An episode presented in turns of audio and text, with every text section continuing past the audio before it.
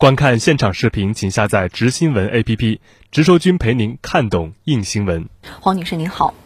香港华人书院查获的炸弹原本计划在游行时引爆，而香港警方之前查获的真枪，暴徒原本也是计划在游行期间进行射杀。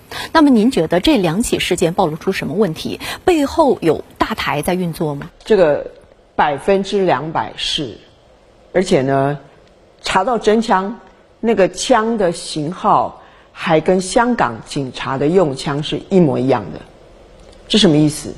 他们要制造冲突。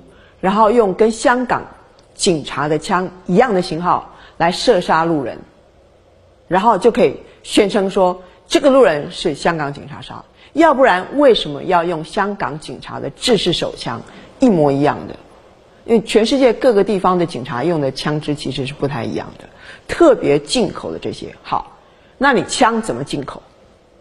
你用枪走私，你用怎么样的管道？再来，当时有查获了。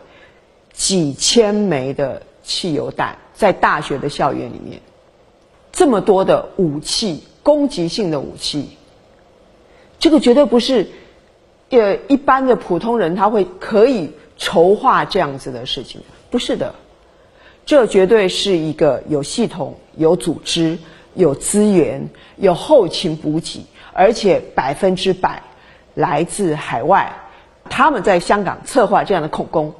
要干什么？大家可以去想。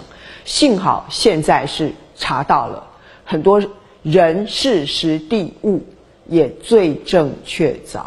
接下来就看香港的司法要怎么样秉公办理。